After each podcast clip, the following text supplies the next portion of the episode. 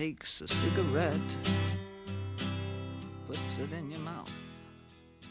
因为我从小其实有几个特别对我自己的职业规划特别不成熟这种职业职业规划，就是想当一个靠说话能挣钱养活自己的人。比如说，我最开始想当老师，想说相声，就是都是一个说话能表达的这么一个一件事儿。但是阴差阳错啊，这些事儿全都没有干。后来进了一个非常需要谨言慎行。的这么一个行业就是银行，但是这件事儿我特别感谢现在这个时代，就是你只要自己付出那么一点点的努力，你就可以做你自己。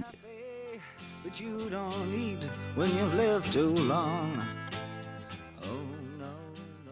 因为我觉得这个东西一方面是给观众、给听众听，一方面可能是给我们自己听，这也是我们主播，呃，同同样的一个想法吧，一个一样的想法，就是说我可能能拿给我的孩子去听，是让他了解到，哎，我，哎，你爸爸当时是一个什么样的人啊？当时他也经历过什么样的挫折，什么样的不幸的事儿啊？但是我们也都。哎，用微笑去面对过去了，就哈哈一笑，这都不是事儿。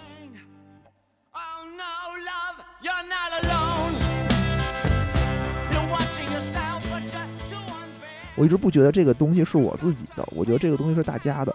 如果你们都走了，就把我一人剩这儿，我觉得这个台也没有存在的意义了。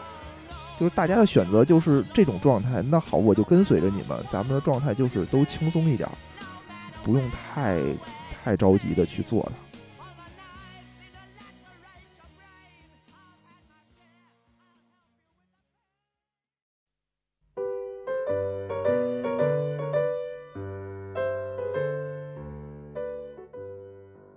Hello，各位听众，这里是隔壁电台，我是刀崔。呃，这是一期播客幕后的新节目。呃，这一期我们邀请到的是北京的一个播客创作者，他叫野人。哎，大家好，欢迎来到钱粮胡同，我是野人。这个第二次串台，我感觉我没有第一次那么紧张了，这次游刃有余了一些。哦，哎，我我想先问你一个，可能是我们做播客的人也好，或者是喜欢听播客的这些听众，他们有一个，嗯，我不知道算不算是一种偏见啊，就总觉得这个北京人或者是北方人吧，都特别能聊，这这个是不是一种误会呢？哎，我问一下你，你是哪里人啊？我不是北方，我是南方人，我是安徽的。哦，哦，我觉得还好吧，嗯，反正我也有这种感觉，但是我觉得 也不是说所有北京人都能聊，嗯，只是说有的北京人能聊，但是我觉得全国各地哪儿哪儿都有能聊的人啊。嗨，这个不是一个概率吗？呃，以当地的这个的哥为主，我觉得，我觉得跟全国各地的打车啊，嗯，就哪儿哪儿的的哥都特别的能聊。哎，我我去济宁，对，就是在济宁被被那个的哥就是 Q 了一路，抛出各种的问题，就是嗯，采访我，然后给我介绍，然后自己引观点，然后自己问我，然后自己又把话题引过来，自己说，我靠！我当时那一路我都惊了。你应该把的哥请过来作为一档的哥节目。对他应该当主播，我觉得特别合适。呃，我之前还听那个有一个节目叫《坏蛋调频》，不知道你有没有听过？知道这个节目，嗯我知道嗯这个节目。对，这个也是一个北京的播客嘛。然后他他们之前，呃，这个其中一个主播叫王硕，然后王硕他他他爹就是出租车司机，就他他总在节目里说他爹那个开车时候是怎么怎么样一个状态。而且我觉得啊，就是的哥他这样一个在开车封闭的这样一个环境里面，因为从早开到晚嘛，人其实也挺那个寂寞的、孤独的。碰上一个乘客跟他聊聊天，我觉得这个不断不断的在训练自己的这个语言表达能力，就 就是一个天生的主播。是，对，哎，我我觉得我不知道是不是，比如说这个的哥的行业里头，他有一种职业的素养，比如说他觉得我不跟你说话，我就怠慢了你，有没有？这种 这种礼貌在成分在里头啊？因为我觉得全国各地，因为我有一阵儿一直在出差，有之前有一个嗯工作，经常出差，就我遇见的司机都特别能说，但是我呢，说实话，我自己虽然节目里感觉特能说，嗯，但我在外面遇见陌生人，我特别不爱说话，社恐，尤其是有一点儿，真是有一点儿，嗯就是我看见陌生人我就不爱说话，但是司机呢，他就特别爱跟你聊。我去过上海，上海司机也是，你不用嗯跟他聊，他就玩命的问你问题。那次我还喝多了，就嗯前一天晚上我喝多了，我就吐的不行。第二天嗯我还要坐飞机，我从我的酒店打车去机场的那个路上啊，我就一直在强忍着自己，就还没吐干净呢，强忍着自己胃里的东西要往往上嗯呕。嗯我特意坐在了那个后排，出租车司机的后排，我就感觉就是我不想跟你说话，对，但是那个司机一直问我说你是做什么的呀？你要去哪里呀？哒哒哒哒，就跟我聊。然后我就后来我实在受不了了，我就跟他说：“我师傅，我现在特别难受，您别跟我说话了，我现在一张嘴就可能要吐出来。呃，我我觉得这”个师感受 傅真的太逗了，感受而且而且还我还观，嗯，你说，而且我还观察到一点，就是南方的司机，尤其是上海的司机的尺度要比北京的大。哎，这怎么说？就是，就比如北京吧，他可能爱跟你聊一些政治，爱跟你聊一些就是社会，就是骂骂一骂政府啊，嗯，就他爱干这事儿。哦，上海司机不不不，我不是所有的，我去 那次碰了几个司机，他就爱问你，哎，你到这里干嘛来了？我说我自己出差工作。说哦，自己工作呀，自己来那很没有意思了。然后给我讲说，你看我们这就就开始炫耀优越感，你看我们这儿也没什么啊，很好，我们就是上海玩的东西特别的多，我们嗯每周我们哥几个都要一块玩儿，一块去唱唱卡拉 OK 啊，那种卡拉 OK 你懂的。然后就 这个他就跟你聊后就就民生等，对，我就对，他就我就特别怕他要带我去那个地儿。我当时就想，哎呀，这个司机是不是有什么生意要把我拉到什么 KTV 去？他有提成之类的东西。哎，这个真的他就愿意跟你分出南北派来了。这这北京的是第一个是北派播客，那上海的第一个是就是海派播客。这这个其实还挺明显的，对。所以你看啊，就是隔壁电台的听众们，你如果现在在听这期节目，开头这么长时间，你应该感受到了北京人特能聊，这个话题是成立了的。对，那个咱们回归正题啊，这期我得采访采访你。其实这个系列节目播客幕后，我我就是想通过这些节目啊，来认识一些新的播客，包括他们在制作播客背后的一些小故事。其实你也是从去年才刚刚开始做这个钱粮胡同的，是是，嗯其实我们第一期录的是在二零一八年的八月份，只是说哦我录完了，我一直没有发，我是到了二零一九年的一月份才发。嗯，为什么呢？当当时没这想法吗？2019我当时第一期当时录的是为什么呢？是因为我我们二零一八年当时吧，嗯我们那个工作特别的轻松，就天天都没事儿干，嗯所以我跟我们的主播无聊啊什么的，老经常下了班就出去喝酒、嗯吃吃饭，然后我们俩呢属于那种一聊就能聊好长时间，嗯从六点钟能聊到十二点钟，然后还意犹未尽这种感觉。嗯就是有超强的表达欲。然后后来我们俩一商量说，哎呀，就是我们俩当然也都听播客，都嗯听日坛，然后说干脆咱们这杵个录音机不也能录吗？可能嗯也挺好玩的。嗯，当时就有了这个想法，然后呢就录了一期，但是嗯当时呢剪完了以后吧，就觉得 特别一般，嗯。也就没把它放出来。哦，是到了二零一九年呢，我当时正好是辞就辞职，但是新工作呢又没有着落，就跟家没事儿干，嗯我就翻出来又给他发上去了，然后说那咱们就接着录吧，嗯既然大家都有这种想法，嗯然后就就从那时候其实才算正式开始。嗯，我觉得从你这个回答里面，我听出两个比较重要的信息啊。第一个信息就是，只要放假或者自己比较闲，这个时候呢话就特别多，然后就可以容易干出 像播客这种事儿来。所以疫情期间，我看到有好多新播客出来了，可能大家在在家里都憋坏了。是是是，然后还有一个信息就是，上一次我跟那个芥末章鱼一泽在一起聊天的时候，他也说跟他朋友在一块儿，经常就是吃饭从下午开始吃，吃到后半夜，然后那个饭店打烊，他们还在那儿聊。你这个呢，跟你朋友天天下班没事儿也能从六点聊到十二点。我觉得直男跟直男才是好朋友，直男跟女人不是好朋友。哎，我跟你一开始也说你跟女人聊不下去吗？哎是这样的啊，真的，我觉得这又属于嗯怎么说呢？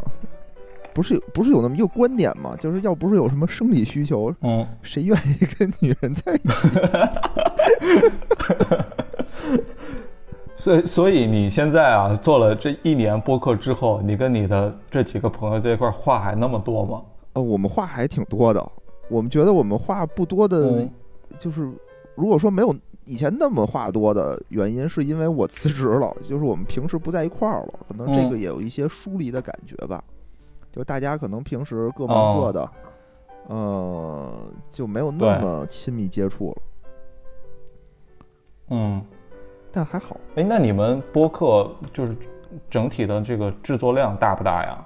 需不需要花很长时间来做一期节目？呃，我觉得这个分情况，就是你是说从最开始嗯的选题到后来是到最后的上线是吧？对，整个一条生产，哦我觉得还好，还好，我没那么认真。就是最开始 怎么回事儿？这这 怎么回事儿？就我上一期那个芥末章鱼也说他不认真，哎，这个是有原因的。你你这个北京的播客这，是有原因的，因为最开始我们刚开始录的时候嘛，我不是嗯没工作嘛，那会儿其实我是挺认真的，就是我啊选题啊，比如我选择一个，说今天咱们聊一个黑镜，聊一个这个电视剧啊，我就得把这电视剧反复的看一遍，然后呢，我把各个要点记下来，然后做成那种文档。然后去网上找相关的啊观点，这集大家都代表了什么，我再给他总结。那会儿挺嗯费时间的，但是后来吧，我就发现，后来我们还因为这个事儿发生了一些矛盾，就是因为，比如我做了大量的工作，嗯，变得他们没得说了，或者他们说的东西，哦，全你一个人说对对对，我就特别想说，因为我组织了一大堆东西嘛，或者是他们说的东西，我就能觉得，嗯哎呦，你这儿说的不对。比如《流浪地球》，当时有一嗯期就是无聊说了好多，我就老指出我说你这儿不对，你那儿不对。后来给他说急了，说算了，我不说了，你说吧。然后后来我就哎呦，我就想啊，为了这个这个节目能正常的运营下去，就是我也不能要求那么高，我呢也不能自己嗯准备的那么充分，就是大家得站在同一样的一个起跑线上，所以我们就现在变得就嗯嗯，就各自准备各自的。之前可能还开开会碰一碰，可能后来这些工作也就也就都省了，嗯，就是一个比较放松的状态，是是这么一种状态。可能有的东西是，呃，在节目当中，比如说这儿不合适，我们再去改，或者是根据这种架构啊这种东西再去调整，就变成这、嗯这么一种东西了。所以，哎，对，所所以我我感觉这个还有有一有一些地方还是挺一样的，就是我们也之前也会准备很多文档、很多信息嘛，然后把整个节目的一个框架什么的给搭好。这个而且而且这个事儿啊，也是我们几个主播在一起商量说要这样去做的。是，但是聊到后面发现，这个其实会给我们带来很多问题，就是你信息如果准备的太充分，呃，你会按照你准备的那个东西去说，而丧失了很多这种对话的自然的感觉。往往这种自然的感觉才是让你听这个播客听得舒服的一个很重要的元素。是是，所以我觉得这两者之间是有一有一点很难平衡的。呃，我觉得这就是需要技巧吧。嗯，嗯就是你准，当然了，我是觉得肯定是准备的越多越好，越详细越好。然后你准备出这个东西，怎么能用去口语化，能用讲故事的方式给它讲出来，这又是一回事儿了。嗯哦，对，这个真的是需要一点主持的功力的。啊，有人就会干这个，有人就就就会差一点儿。所以我觉得几个人在节目里头其实是有分工的。其实我们这块儿就是我和无聊应该属于主说吧，就是我觉得我们两个的嗯就是对故事的叙述性都没有什么太大的问题。然后大哲属于嗯，就是他特别能接下茬儿，就是接下茬之王，就是嗯抖梗之王。但是他可能就是叙述这种大 捧哏对？叙述这种大段的故事的时候，他可能会紧张，但是他的强项就是嗯，他能抖梗，就是思路特别的快。诶，你我现在要问问你那个做节目的一些一些一些过去的故事行行啊，你你觉得你做过最不好的一期节目是是什么？是哪一期？然后做的内容是是什么呢？最不好的，我我觉得可以分这么两种情况啊。一种情况是，我觉得现在所有期里，我觉得内容最不好的一期嗯是叫钱粮胡同第一届相声大会。我记得当时是嗯我跟大哲，就是我们两个人录的一期。那天呢，嗯那个节目就是现在放出来的版本和我们当时录的版本是完全不一样的。我们当时录了得有两个小时，嗯但是我就感觉我我跟大哲属于那种我话巨多，但是大哲呢，他是一个那个 接下接话的人嘛，所以他话不多，就变成了我一个人啊叨叨叨叨叨叨，一直在数了德云社的各种不好。但是后来我想想，我都 录完了我再听，我觉得没必要。我觉得我我有什么资格说人家呢？然后我就把这块全删了。哦但全删了以后吧，我发现我没有嗯东西了，就只有半个小时的内容。然后我嗯自己又生生的补了好多小段儿进去，然后我就感觉哦，就是后期再加工了对一些对对对内容这是我。录的特别不好的一期，呃，这是我就内容特别不好。哦还有一个就是我自己的状态特别不好的一期，是嗯密室有一期我是录的密室那一期，那一期我是请了嗯我的朋友，密室圈里的朋友，还有一个老板过来录节目。我我不是说内容不好，当嗯期很热闹，我觉得梗也有，知识也有，就是也挺挺好玩的。但是我自己对我自己的状态特别不满意，是因为我话太多了。我请了三个嘉宾，哎呦，我说的话比那三个人加哦起来还多。然后 哎，你觉不觉得啊？就是有时候请嘉宾也好，或者定选题，呃，尤其是你自己定的那些选题，往往都是你自己觉得自己在这个方面有很多想要表达的东西，是所以请了一个人过来跟你聊一下，把你那些话给勾出来。陪我聊，我当时觉得特别不好意思，就是陪我聊。对，那可见你私下里也是一个表达欲特别旺盛的一个人。呃，应该是吧，应该是吧，就是、嗯就是跟熟人，所以我觉得跟熟人或或者是跟咱们这种有有目的性，大家知道，哎，嗯我我知道我我要干什么这种情况下，我觉得是可以说的。嗯但是很多场面上的东西，嗯我就特别的不行，比如跟领导吃饭嗯，这种商务局，我就嗨，几乎不说话。呵 呵商务局你要说多了容易出错呀。就是你你平时跟你家人啊，跟你朋友，就是话题也很多吗？就特别呃，因为我是这样的，我我可能在做节目的时候，或者说我有一个想做节目的信号了，我告诉他们，呃，他们能跟我聊一些东西。但是如果是平时的话，我们见面，呃，甚至还会出现一些比较尴尬的状态。呃，出现这种尴尬的状态的时候，我就会呃给他点一瓶啤酒，或者说我给他一根烟，缓解一下尴尬。然后大家也不知道说什么。你们有这种状况吗？呃，我们好像还真没有。就平时我们现在见面也不多，但你比如说我跟大杰子现在嗯可能见面比较多，我们还好，就大家不说话也就不说话了。哎，然后嗯，你你们平时在那个微信群里说的多吗？也不多，也不多。就是我有好多嗯微信群，但是我们那个微信群里还算是比较 安静的一个。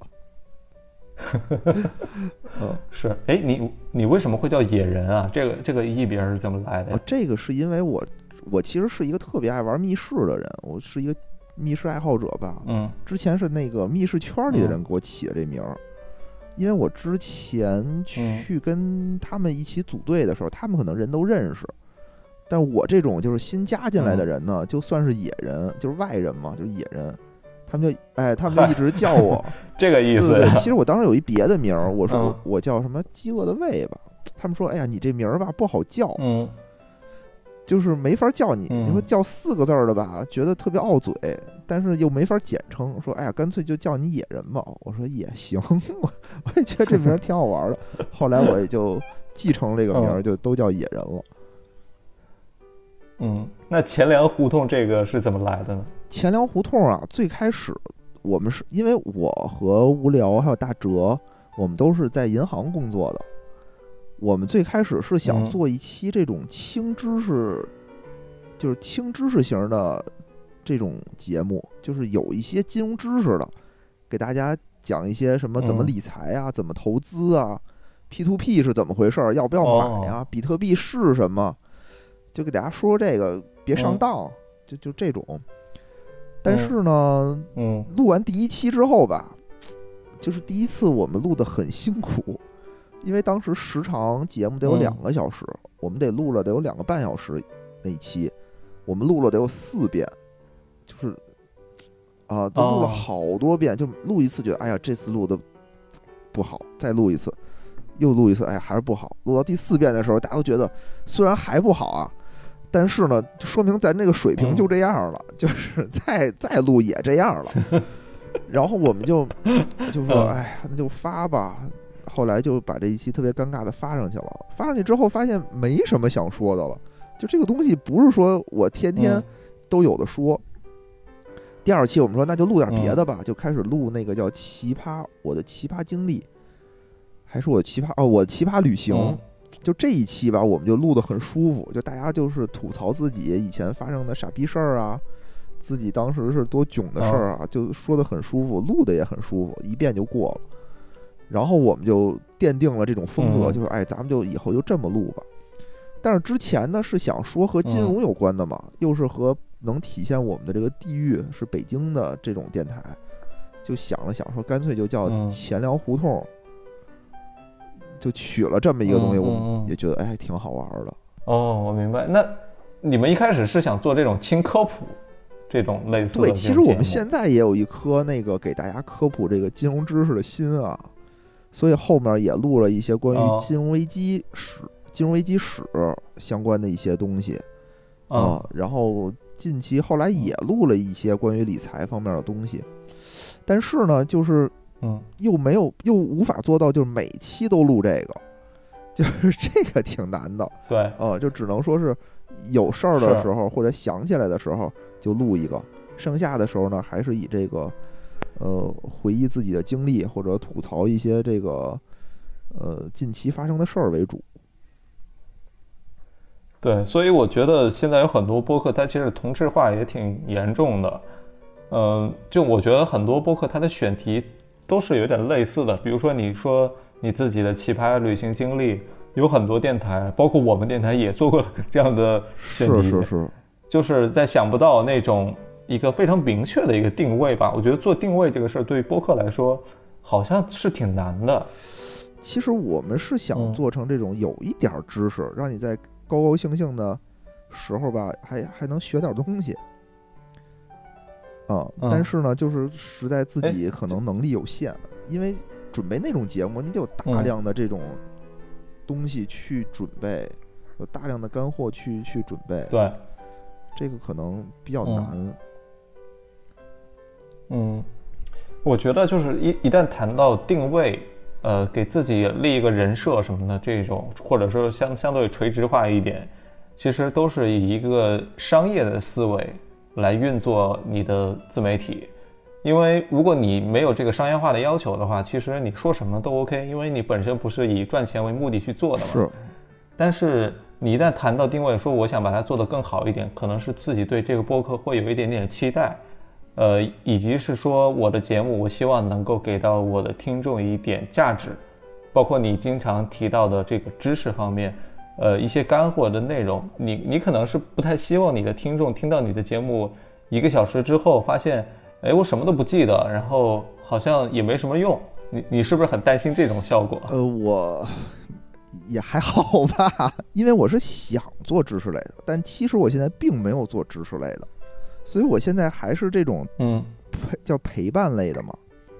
我觉得就是陪伴类的就是听众如果听完我们这期节目，哎，觉得我这一这一小时的时间我过得很开心，我过得很有意思，嗯能让我忘却我的烦心事儿。哎，我觉得这个目的就达到了。嗯你比如他没有学到知识，可能别的节目上他能去别的节目上获取知识，在我们这儿获取快乐就好了。，对，呃，因为我之我现在就是特别爱听那个无聊斋嘛。我其实现在也要烦心事儿特别的多，但是我一听到教主、伯伯、六兽声音一出来，他们一说话，我就感觉我的心情一下就好起来了，就是不那么烦了。嗯我觉得如果我们的电台也能达到嗯这种效果，哎，我觉得就满足了吧。对，呃我因为我听播客可能最多的就是上下班在地铁、坐车的时候会会去听一听，呃，另外上班划水的时候也会听一听，就是呃，在这个时间段你自己又不想跟别人聊天，因为下班了之后你肯定不想看那个微信群里老板在说什么话了，所以就听听别人来扯扯淡什么的，我觉得挺舒服的。就是在在这个场景下，我觉得陪伴了很多人。嗯，那但是你也不知道你的听众在什么情况下听你的播客比较多，这块你有跟你的呃这个听众什么的交流一下吗？就是大概是在什么场景下听你的播客会比较多？嗯，还真没有。其实这块儿我们做的不是嗯很到位，在运营这块儿。我之前我我们现在还嗯没有一个微信群，是因为哦我一直觉得吧，我就特别担心一种情况，就是微信群里有我们四个主播和一个听众，然后就不知道该干什么。就有点那个 郭德纲嗯。当时说说我们后台四五个人跟台上说相声，台下一个听众就很尴尬。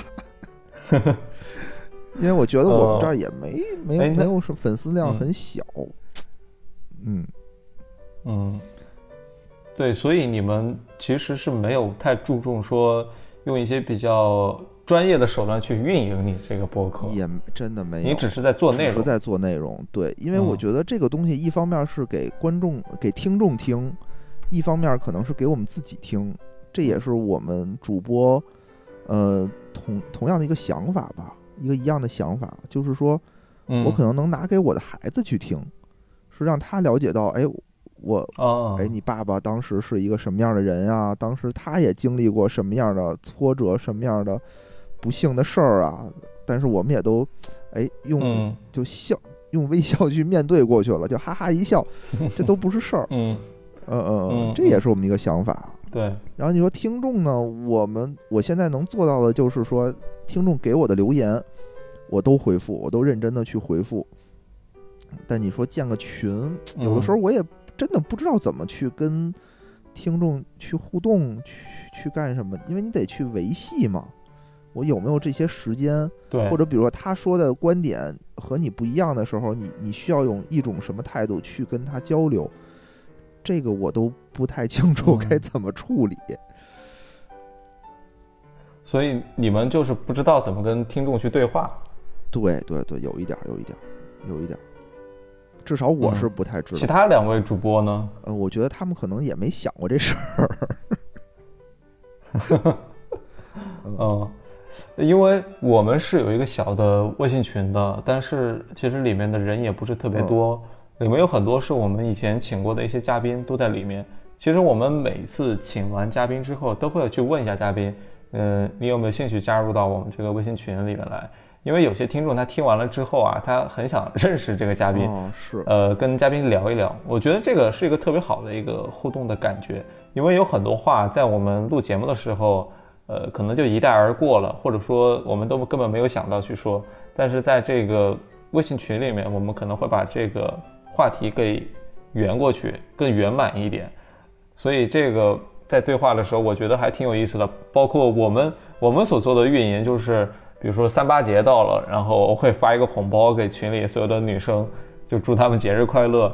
其实跟那个平时做朋友是是一个感觉，哦，而且这种陌生听众，呃，他能够给我一种除了朋友之外的一种安全感。呃，因为朋友他其实，我我认为的朋友他不一定是完全百分百的理解你，呃，你说的每一句话他他能够呃都能 get 到，但是往往有时候陌生人能够给你这种感觉。你你有些话不想跟朋友说，但是你特别想跟陌生人去表达出来。我不知道你有没有这种感觉过？嗯，好像也好像，哎，怎么说呢？就是比如说，就是有的听众的留言吧，我会很感动。嗯，就比如嗯他说我们是他的上下班的时间都听我们的节目，然后给他带去了快乐，他很感谢我们，他我我会很感动。还有一嗯个、一种呢，就是我也会很感动，但是我不知道该怎么回答他。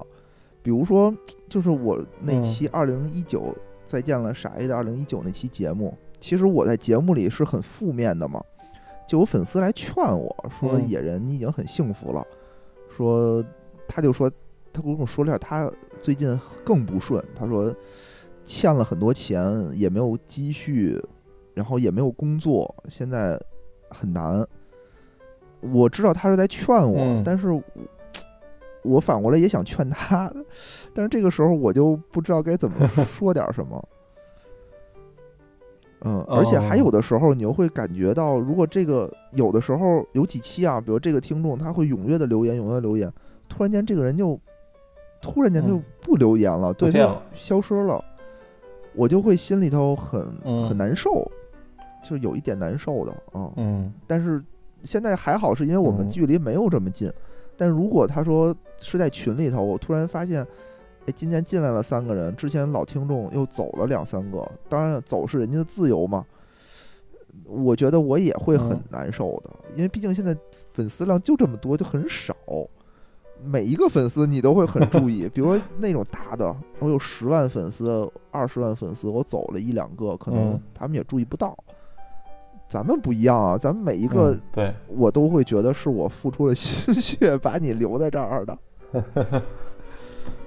嗯，那你现在过去一年做了这么久，然后也也收获了这么多粉丝，嗯，你觉得过去一年你付出的回报，你觉得值得吗？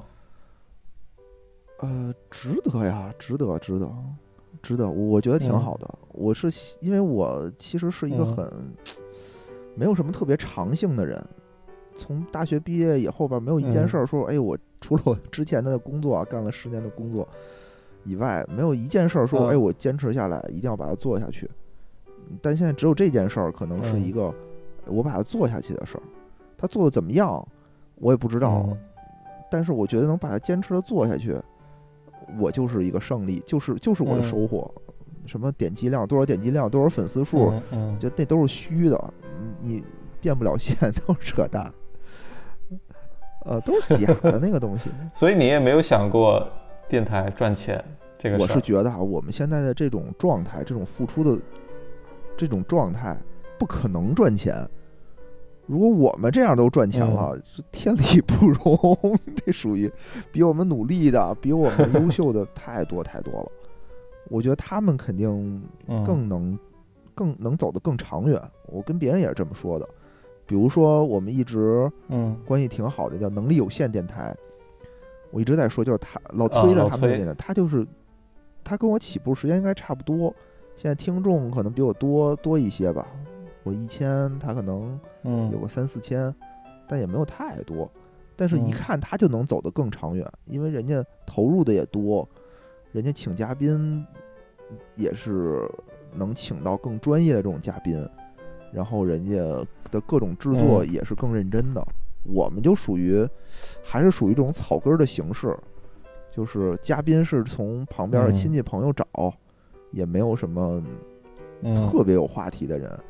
然后呢，主要还是我们几个朋友嗯在聊天儿，然后属于一种比较小众向的这么一个这么一种节目，哄着自己玩儿的这么一种节嗯目。对我，我觉得很多播客是从这里开始的，嗯包括最早，呃，你我不知道你有没有听那个朱峰，就是津津乐哦道哦那个主播，他最近做的一个播客节目的一个汇总，对他讲其中其中提到了很多老播客，比如说糖蒜广播，比如说坏蛋调频，比如说闲白儿，就是那一代也是你们北京这一代、天津这一代的播客啊。最早他们其实也是，呃，跟我们的出发点都差不多。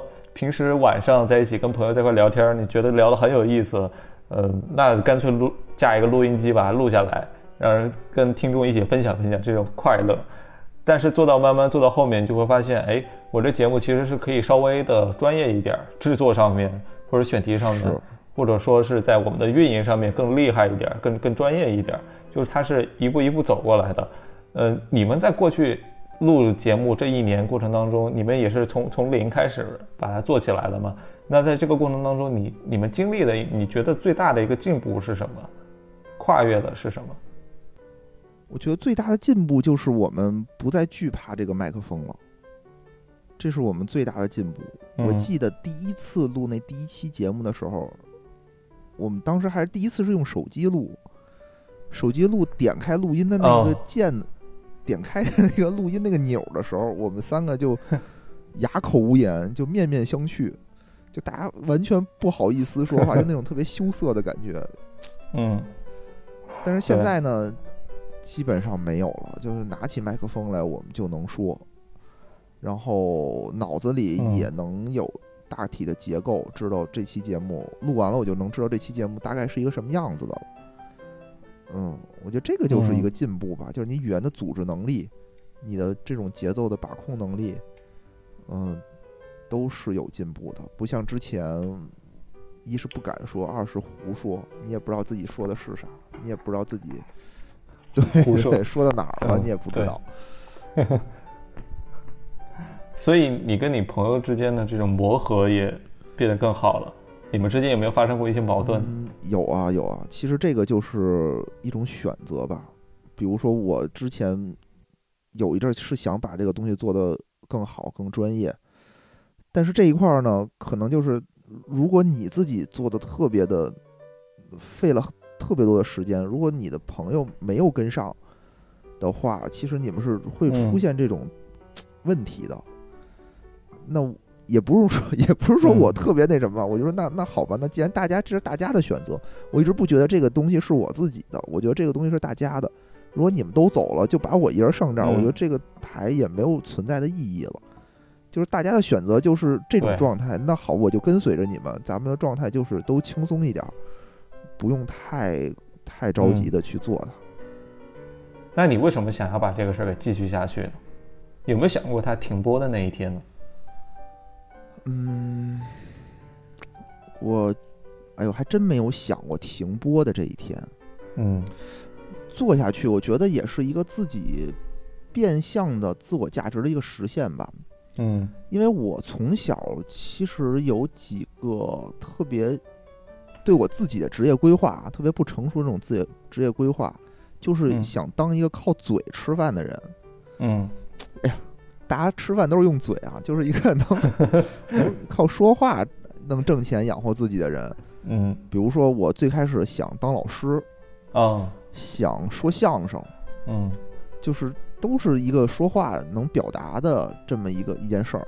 但是阴差阳错啊，这些事儿全都没有干。后来进了一个非常需要谨言慎行的这么一个行业，就是银行。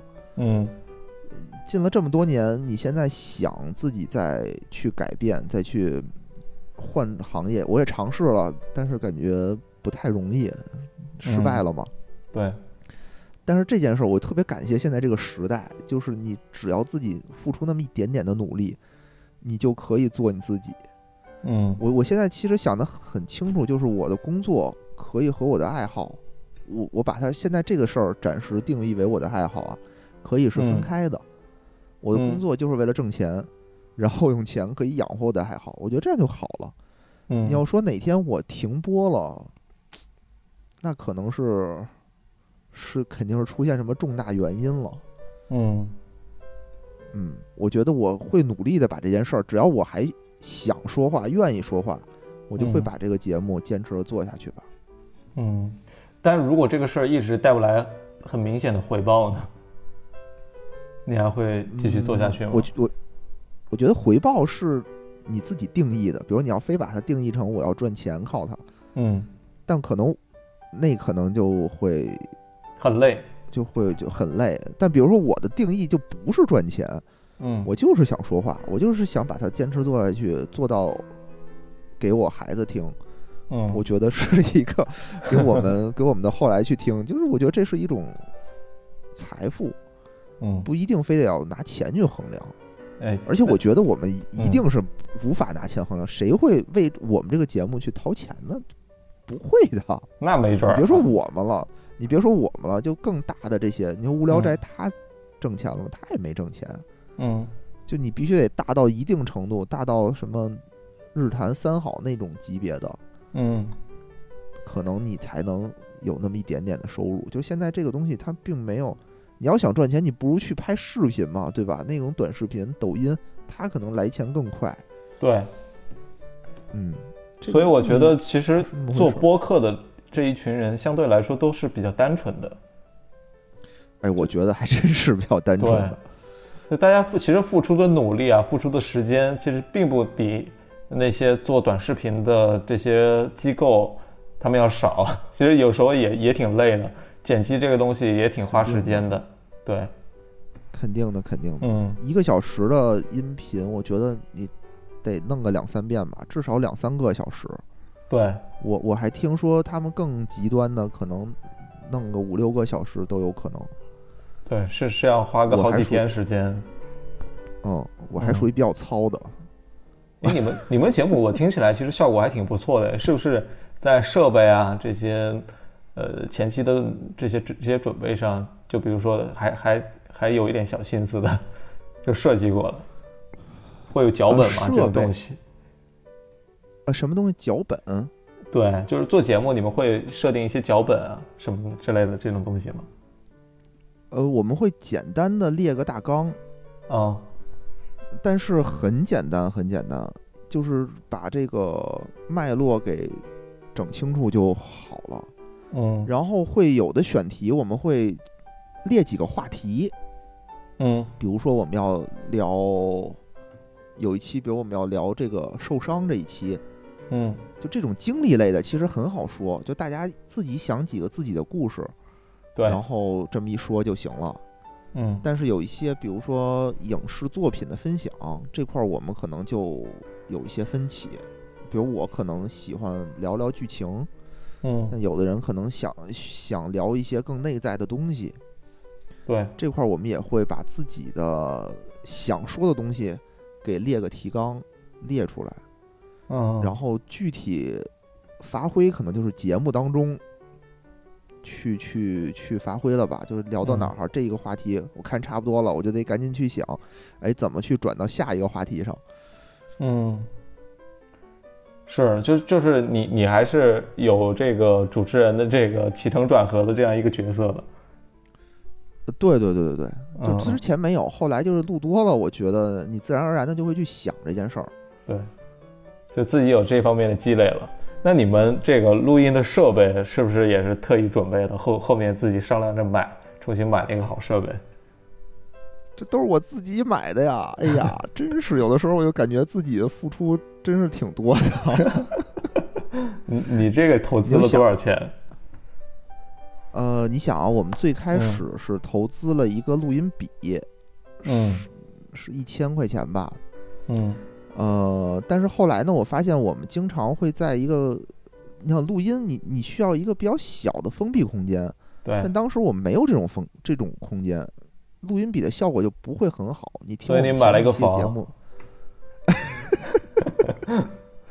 你就前面你就会发现我们的声音很远那种距离，嗯。所以后来我就咬咬牙就置办了一个这个叫什么外置的声卡和买了四个麦，哦，两千多块钱吧，也还好，也还好，嗯嗯。也没有太多钱，就一共花了三千多，嗯。嗯，到现在也就投了这么些钱，也没投太多东西。嗯，我那天在打开，呃，我那天我在打开喜马拉雅的时候，发现后台有一个营销中心嘛，还是收益中心，我发现我赚了哦。三、三毛八，就是这是我们的第一笔变现。我我因为我们其实也买了设备嘛，也花了跟你差不多，也几千块钱。嗯然后嗯我们可能跟你想法还不一样，就是我们稍微复杂一点，我们不是那么单纯的人，我们还是希望，万一有一天通过电台能够给我们赚钱了，那当然是最好的。就是对那肯定，那肯定。对，所以我们也一直在关注着，呃，包括自己尝试着，呃，是不是能够变现啊，是不是能够搞点收益出来啊？然后那天一看，哎，赚了三三毛八，你别说，我发到群里，我们几个还挺开心的。就是说，虽然我们投、投资几千块钱赚三毛八这个事儿，投资收益率太低太低了，但是发现好像有一点这样一个苗头了。我那天还在想，就是电台怎么收益？呃，我我还在群里面，我们那个一个小听众群里面还跟大家问了这个事儿。呃，其实我关注到有一些播客，他在自己做一些周边啊，比如说做一些 T 恤啊，做一些杯子啊，做一些小的设计的东西啊什么的，然后卖给听众，可能也赚不了太多钱吧。但是如果你 卖出去第一笔了，总总会觉得，哎，我这个事儿好像有点苗头了，值得搞一搞了。你你自己本人有没有想过，我我可以做一些东西来来来卖一卖？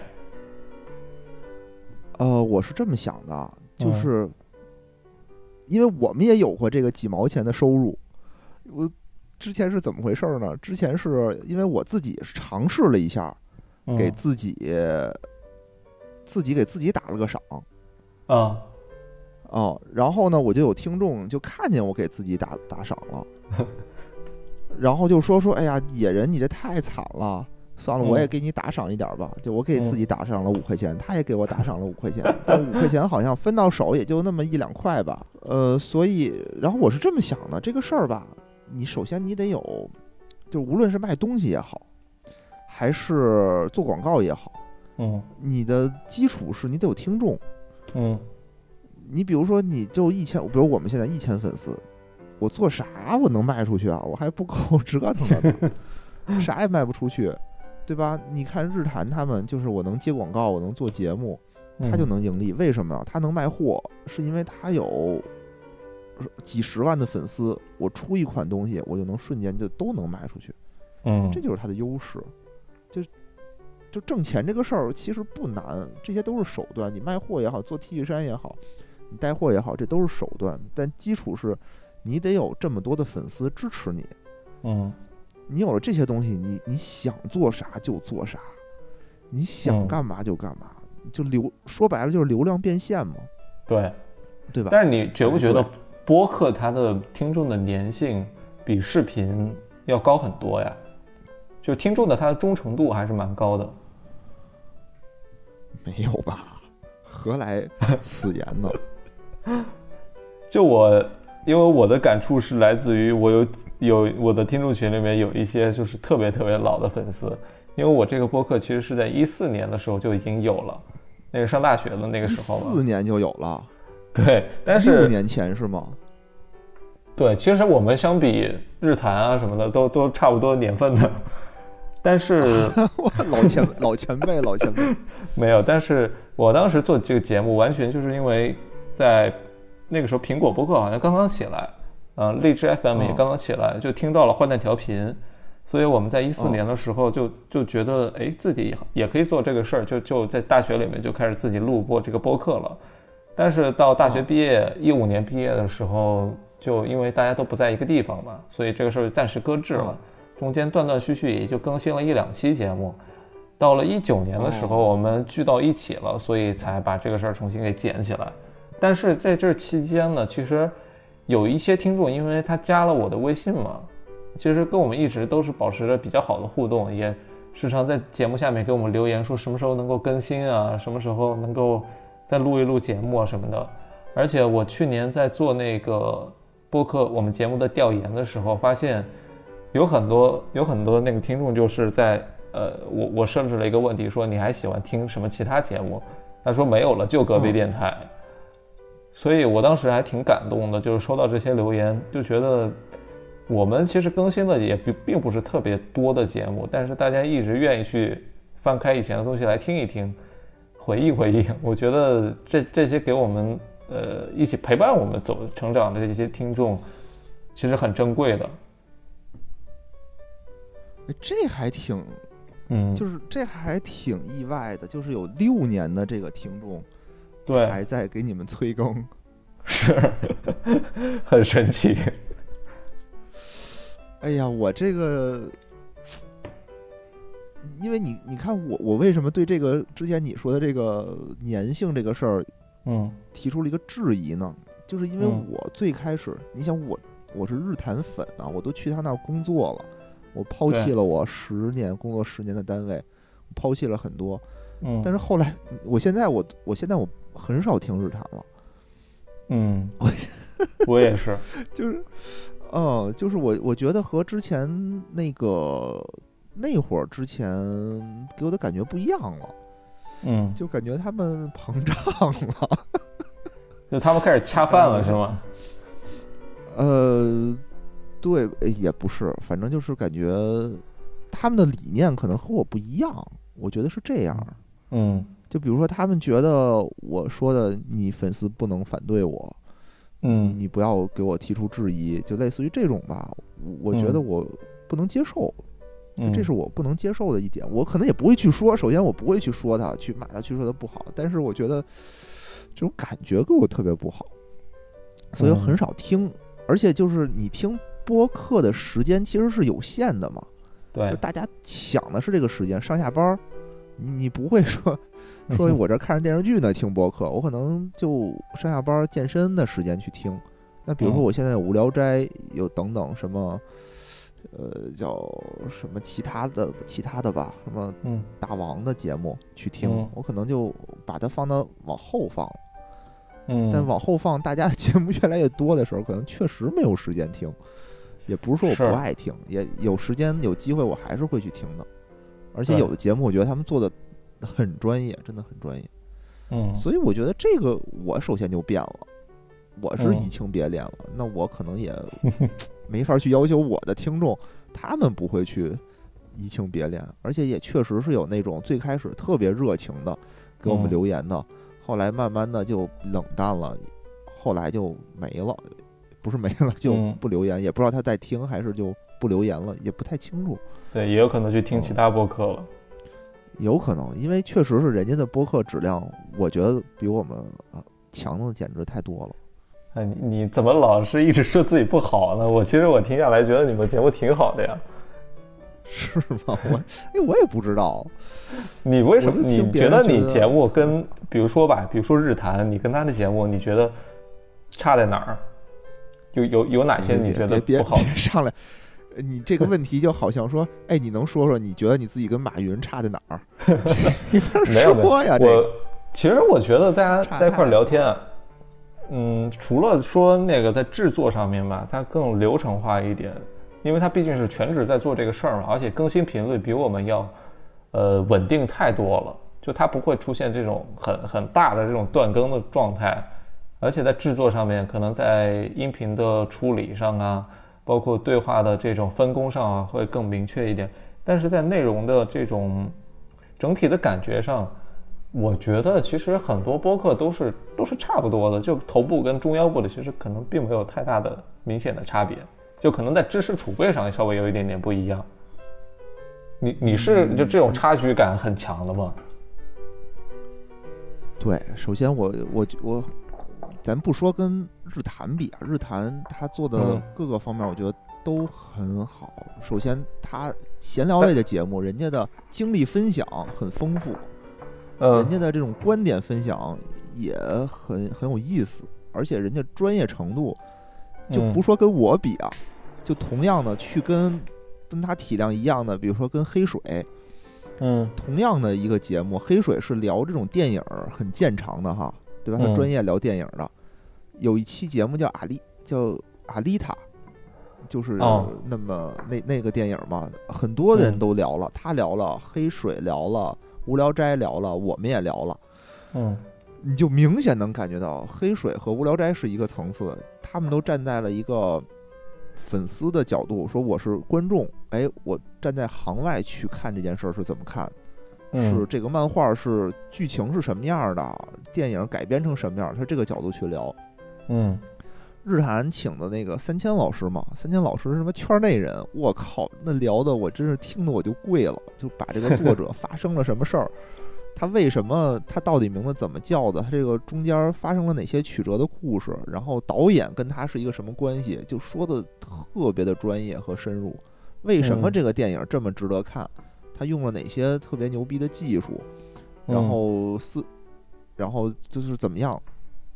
嗯真是听贵了，真是听贵了。我当时就是在故事表达上面会更更好一专业，些。特别的嗯专业，就是他是站嗯在了一个专业者的角度去说这个事儿，剩下的大家呢都是一个局外人的粉丝嗯的角度去说这个事儿。可能黑水聊的，他们擅长这个，他们做的功课嗯会更多，嗯呃，聊的可能会更稍微的更好一点儿，但是嗯也是局外人，你明对你能感觉他接触到的信息和我们没有太大的差。我们如果发怎么说呢？我们如果花费了这么多精力，也能得到这些事儿，但日坛不嗯一样，他请到这些嘉宾都是内部资料，就是你真的 你真的嗯没法儿去跟人家比。对，在嘉宾资源上比我们要厉害很多。厉害很多，厉害很多，嗯。而且人家这个甩梗的这种思路之快，也是属于我我觉得是是我我有差距的，就人家接话但，是你现在不听了。哎，感觉变了。嗯，不要说谁对谁错，只是因为感觉变了。对，感觉变了。嗯。嗯，是我我在那个听坏蛋调频的时候，呃，一三年、一四年的时候吧，那个时候是在豆瓣上面，他们上传的豆瓣小站，那个时候听他们的节目，因为也是俩北京人在那儿闲聊嘛，就聊得特别有意思，所以我就一直，而且我特别喜欢听他们骂人，就他们骂街的那种感觉，我觉得特别好，就很真实，你知道吗？呃，嗯嗯嗯，但是到后面有呃有一段时间，他们应该是被摩登天空收购了，或者说是一种合作的形式吧，就会产出了很多那种短节目。我不知道大家对这个播客短节目是怎么看的，反正我是特别不太喜欢这种短节目的，二十几分钟，然后随便聊几句，大部分都是一些音乐，就我听起来会有一点点奇怪，跟他们的之间之前的那种差别会特别特别大。然后再再到后面，可能他们又终止这个合作了，又慢慢恢复了，我又开始重新去听了。所以，我觉得播客一旦商业化了之后，一旦标准化制作了之后，会损失非常非常多的东西，导致我不知道是不是我我我这种粉丝是不是有代表性啊？反正会让我们这种老粉有非常非常大的这种疏离感。我我觉得是这样的啊，就是嗯播客这件事儿，可能目前还没有出圈儿，就是嗯接受他的人和不接受他的人差距特别的大。对你，比如我这个节目，我周围的朋友听的人很少，不是因为他们嗯不听我这个节目，是因为他们就不听播客。他们一看这个节目，我靠，一个小时就觉得自己接受不了，就是还没听内容呢，就一上来就觉得这个时间他接受不了。嗯所以我能理解到你说的，就是刚才他们为什么把这个时间缩短到二十分钟，可能是为嗯了更多圈外的人去听。你看啊，你看喜马拉雅上那些点击量特别多、特别高的那些，就除了有声书以外，有一些情感类的节的那种台，可能就是嗯很短，就二十分钟以内，对十五分钟，什么、嗯就就是一个女的说太好，什么什么今天那个。什么你你有没有什么对自己好一点？就类似于这种，就说一点这种鸡汤话，能说个十分钟，点点击量巨高，真是秒杀所有。呃所以，所以我就感觉这个大家接受这个播客的人群还是少，但是如果你接受了的，其实你你就是喜欢听这一个小时的。之前很多大杰子，我们的主播大杰子他也不听，他说你这一看太长了，受不了。嗯，后来来了以后，到现在其实他也是打折、大杰子都是嗯属于只录音不听节目的，不是说不听我们节目，其他节目他们也不听，对，他们不接受这种事儿，嗯说你这叨叨叨叨一小时干什么呢？但是你说嗯听惯了这个人，你说他时间那么短，给给我二十分钟，我觉得不够听呢，就相当于说咱们好不容易，呃，打个车不远万里见了一面儿。说两句话走了就不过瘾，对吧？咱们这怎么着得哎开瓶酒，点点串儿，吃一顿，聊一会儿再走。嗯，我觉得这个才才才才够劲儿嘛。对，是你这个你你这个和圈外人不一样。是你你这个感受我也挺深的，就是现在好像听听播客的，总感觉就是那一波人换来换去，一千个人到我这儿来听一听，到你那儿听听，然后好像就转化率很低。嗯，所以它这个还不能称之为是一个是一个风口的媒体生态嘛，它还是那个早着呢。对我我觉得这个说说到商商业化什么的都还遥遥无期呢。遥真是遥遥无期。你别说，嗯你看你这么说，咱们做这种横向的媒体的对比啊，嗯那个播客的头部日坛黑水，这绝对头部了，对吧？嗯他们一年能挣多少钱？你看短视频那些头部能赚多少钱？那不是一个量级的呀！对，啊，是不是？这差太多了。说到这个就是他有点有点心酸了。这个切下一个话题，哎，没事儿，没事儿，没事儿。我觉得你嗯也不属于那种指着他赚钱的，就对，就但行好事，莫问前程吧。非把自己嗯整得这么累，这是一个行业的话题，不是咱们说我多努力就能赶上来的。你非要嗯从日坛黑水的嘴里头拔肉，我觉得也不现实。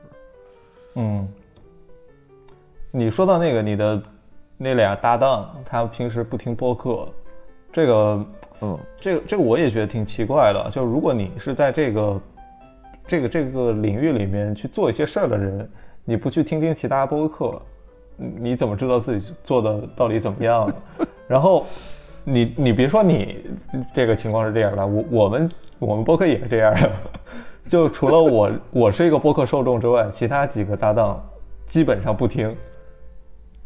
所以我我有时候我我们其实，在去年的时候年终的时候，大概六月份，我们算是正式的开始认真做这个事儿，所以我们经常会，呃，比如说我们不把聚餐叫聚餐了，我们叫团建，我们 我们会定期开会，然后有一有几次啊，我还煞有介事了做一一些 PPT，给他们说一说我们对未来的展望什么的，就弄得好像是那么回事儿。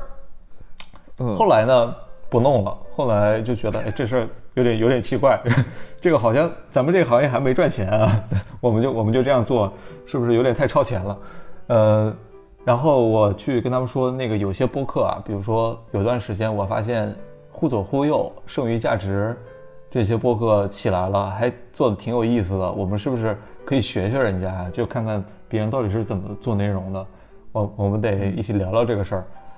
呃，然后他们就说，呃，剩剩余价值是是是哪位？那个忽左忽右是哪个台？就完全不知道。我跟他们说的话，就完全有点有点有点跳脱的感觉，所以有时候我也挺，就感觉跟他们聊这个事儿好像聊不通。所以我这个做播客内幕，呃，播客不是内幕，播客幕后这个系列节目，其实我也特别想就是。在因为本身是播客的创作者嘛，有一些在这个方面的一些思考，其实这个话题上可能是有一点点共鸣的，呃，能够聊出一点新鲜的东西。是这样的，是这样的，嗯其实是这样的，就是你会发现，呃，你真正做这个事儿和你我只是每个礼拜拿出一两个小时来聊一聊这个事儿，是差别很大的。嗯如如果这个东西你也不用剪，你也不用发布，你也不用找你的图，不用写文案，其实真的不占用什么时间。我就想想我嗯今天要说那些事儿，对吧？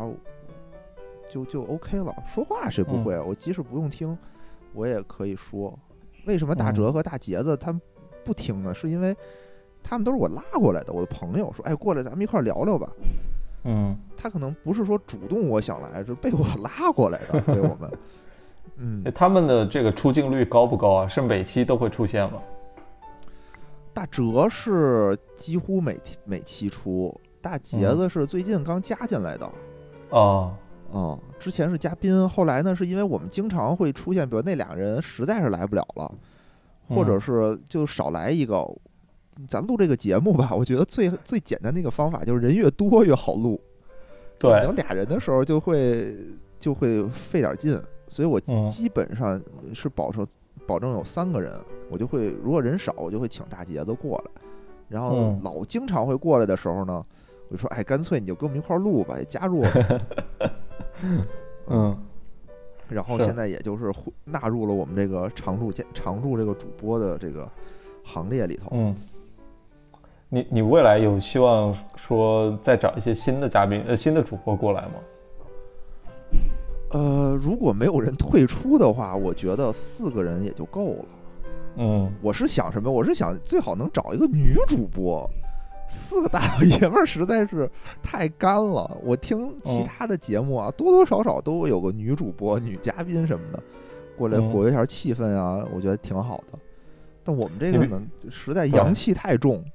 你别说这个这个我这个问题我调研过，呃，嗯有有很多听众反映说你们缺少一位女主播，就极力推荐我们说你赶快找一个女主播过来，就觉得我们聊天的视角啊，大多的视角都太直男了，就尤其我们聊情情感类节目，呃我们聊的情感类可不是那种情感类啊，我们聊的情感类就是嗯。要不就是太太不能播了，要么就是。哦，全都是 你懂的，就是那种那种感觉，就大家都觉得你这个情感类节目还是给直男听的。